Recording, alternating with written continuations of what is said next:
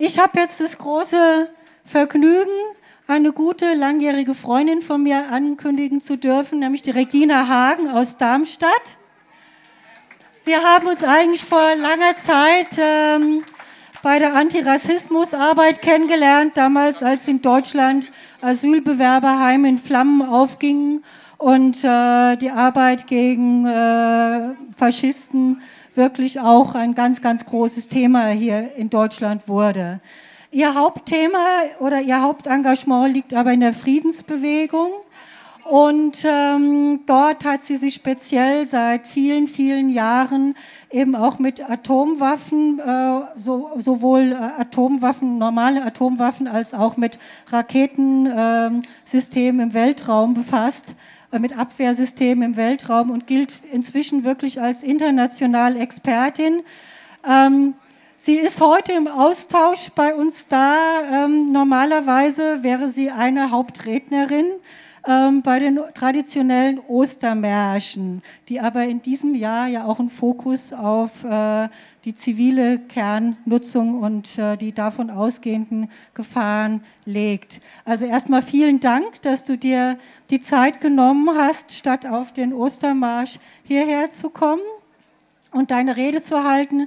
Regina wird ihr Augenmerk vor allen Dingen darauf richten, ähm, diesen engen Zusammenhang zwischen äh, der zivilen Nutzung der Kernenergie und der militärischen, also eben Kernwaffen. Das sind nämlich wirklich zwei Seiten einer Medaille, das wird oft vergessen.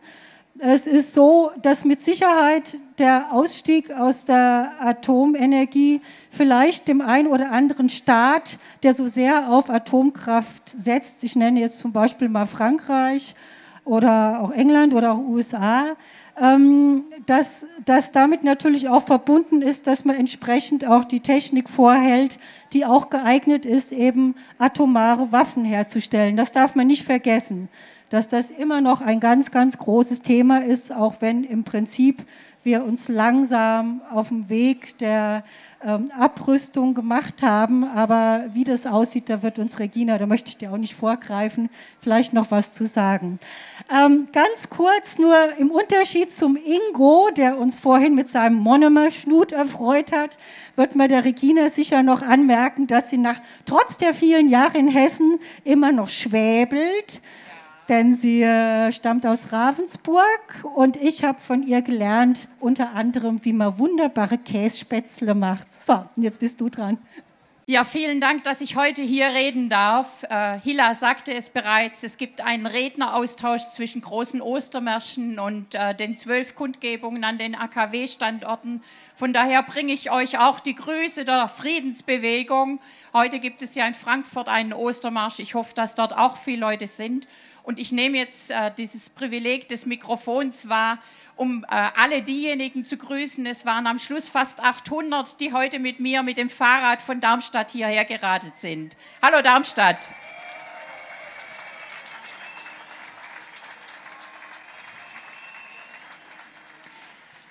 Hibakusha. Das ist das japanische Wort für die Opfer der Atombombe von Hiroshima und Nagasaki. Die Hibakusha waren im August 1945 neben der Hitze, der Druckwelle und dem hellen Blitz vor allem der radioaktiven Strahlung ausgesetzt. Die Überlebenden leiden bis heute an den Folgen. Fast 66 Jahre später rückt in Japan eine zweite Übersetzung in den Blick. Hibakusha, das heißt auch strahlenverseuchte Person. Die Hibakusha von heute sind die Opfer der Atomkatastrophe von Fukushima, die sich vor unseren Augen weiter entfaltet und sich Monate, Jahre, Jahrzehnte auswirken wird. Das Erdbeben im Meer vor Sendai am 11. März und der nachfolgende Tsunami haben weite Landstriche Japans vollständig zerstört. Dort sieht es ähnlich aus wie in Hiroshima und Nagasaki, nach dem Abwurf der Atombomben. Und jetzt kommt zu der Zerstörung Tag für Tag mehr Strahlung dazu und breitet sich immer weiter aus. Wir wissen, dass wie in Tschernobyl auch in Japan unzählige Menschen unvorstellbare lange Zeit an den Folgen der Strahlung leiden werden. Atomenergie und Atomwaffen haben aber mehr gemein als die Strahlung. Sie basieren auf der gleichen nuklearen Kette. Zum 25. Jahrestag von Tschernobyl schrieben kürzlich neun Trägerinnen des Nobelpreises für Frieden, sechs Frauen und drei Männer, die Staats- und Regierungschefs der 31 Staaten an, in denen nukleare Leistungsreaktoren betrieben werden oder entsprechende Pläne bestehen. Sie schreiben, Zitat, die Befürworter von Atomenergie müssen der Tatsache ins Auge sehen, dass Programme zur Erzeugung von Atomenergie die Zutaten liefert, die zum Bau von Atomwaffen benötigt werden. Und sie weisen darauf hin, dass es im Konflikt um das Atomprogramm im Iran genau um diesen Zusammenhang geht.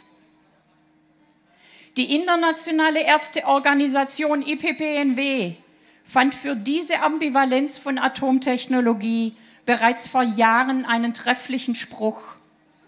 Nuclear Power powers the bomb. Oder auf Deutsch, Atomenergie und Atomwaffen, das sind zwei Seiten derselben Medaille.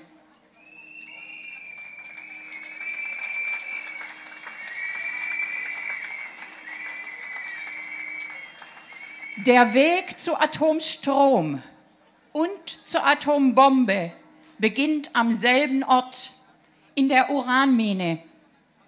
Schon beim Schürfen des Erzes, das Uran enthält, werden die Bergleute, die Anwohner und die Umwelt verseucht und verstrahlt.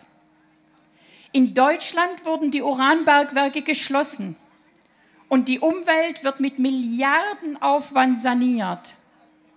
Jetzt kommt das Uran für die deutschen AKWs aus dem Ausland, aus dem Niger zum Beispiel, aus Australien oder Kanada. Und dort liegen die Uranminen meist auf indigenem Land. Ist das Leben der Indigenen weniger wert als das Leben der Menschen in Gera? Das ist eine Schande und für sich schon ein Grund, die Nutzung von Atomenergie zu stoppen.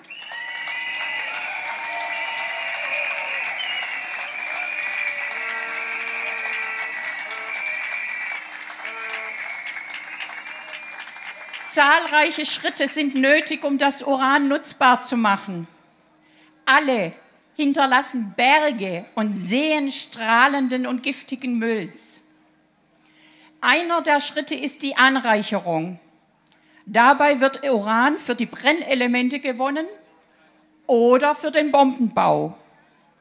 Der Unterschied liegt nicht in der Technik, sondern nur im Tun.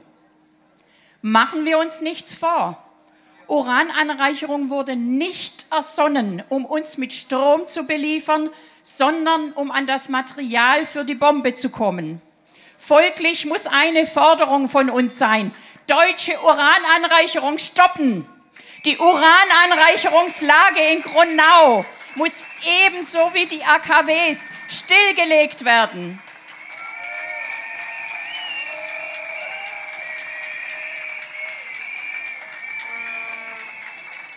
Dafür gibt es einen weiteren Grund. Als Abfallprodukt der Anreicherung fällt abgereichertes Uran an, das Depleted Uranium. Dabei handelt es sich um giftigen und strahlenden Müll, der ebenfalls Mensch und Umwelt verseucht. Das Material taugt nicht für die Atombombe.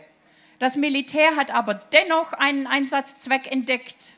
Man kann damit Panzer und bunkerbrechende Urangeschosse herstellen, wie sie im Irak und in Jugoslawien eingesetzt wurden. Jetzt wird über den Einsatz dieser Waffen im Libyenkrieg spekuliert. Deutschland hat sich der Teilnahme an dem NATO-Krieg in Libyen verweigert und das ist gut so.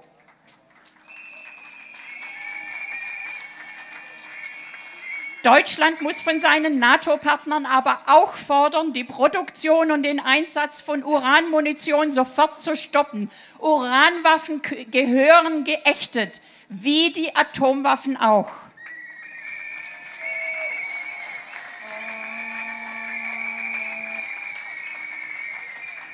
Mit dem Uran ist die nukleare Kette noch nicht beendet. Nach der Stromproduktion können abgebrannte und hochverstrahlte Brennelemente in sogenannte Wiederaufarbeitungsanlagen gebracht werden. Dort wird noch verwertbares Uran abgetrennt. Und Plutonium. Plutonium ist kein natürlicher Stoff. Er entsteht erst durch die Bestrahlung der Brennelemente im Atomreaktor. Plutonium aber ist neben Uran der zweite Stoff für die Bombe.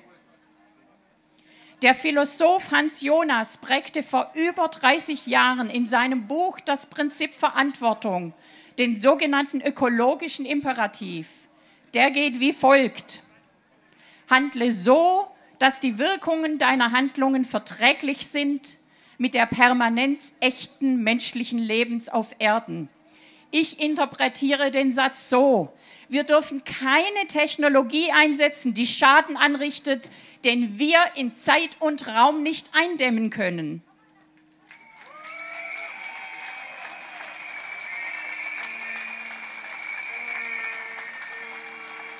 Tschernobyl und Fukushima zeigen aber, dass wir mit Atomtechnologie ganz genau das tun. Zwischen Karfreitag und Ostermontag finden in ganz Deutschland die Ostermärsche statt. Auf vielen Ostermarschkundgebungen wurde und wird dieses Jahr auch die Atomenergie thematisiert. Was uns hier in Biblis mit den Kundgebungen an den anderen AKWs und mit den Ostermärschen in Dutzenden Städten verbindet, ist unser gemeinsamer Ruf nach der Stilllegung aller Atomanlagen. Abschalten! Abschalten! Abschalten! Abschalten!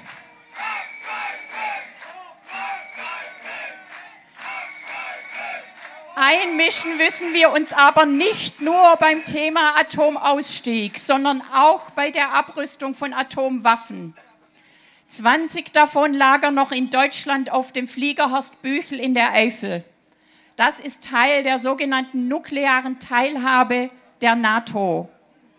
Vergessen wir nicht, die NATO hat vergangenen November, 20 Jahre nach dem Ende des Kalten Kriegs, in ihrem strategischen Konzept verkündet, und dieser Satz ist ein Zitat, die NATO wird ein nukleares Bündnis bleiben, solange es Kernwaffen auf der Welt gibt. In unserem Namen beschloss die NATO das nicht.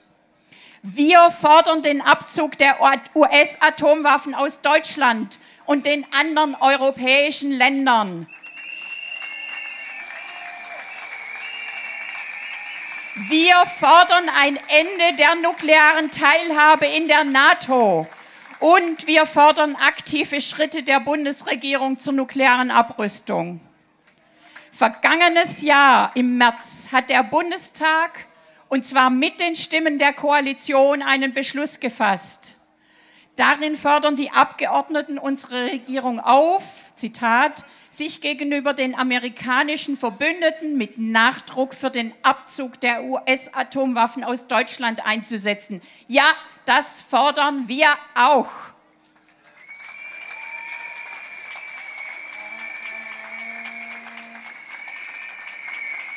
Wir stimmen den Abgeordneten außerdem zu, wenn sie die Bundesregierung auffordern, sich, wieder ein Zitat, an der Diskussion über den Vorschlag für eine Nuklearwaffenkonvention zur Ächtung der Atomwaffen zu beteiligen. Deutschland kann Vorbild sein und mehr. Deutschland muss Vorbild sein. Deutschland ist im politischen Weltkonzert eine wichtige Stimme andere Länder schauen auf uns. Werden wir unserer Verantwortung gerecht? Steigen wir aus der Atomenergie aus und aus unserer Mitwirkung an jeglicher Planung für einen Atomkrieg auch?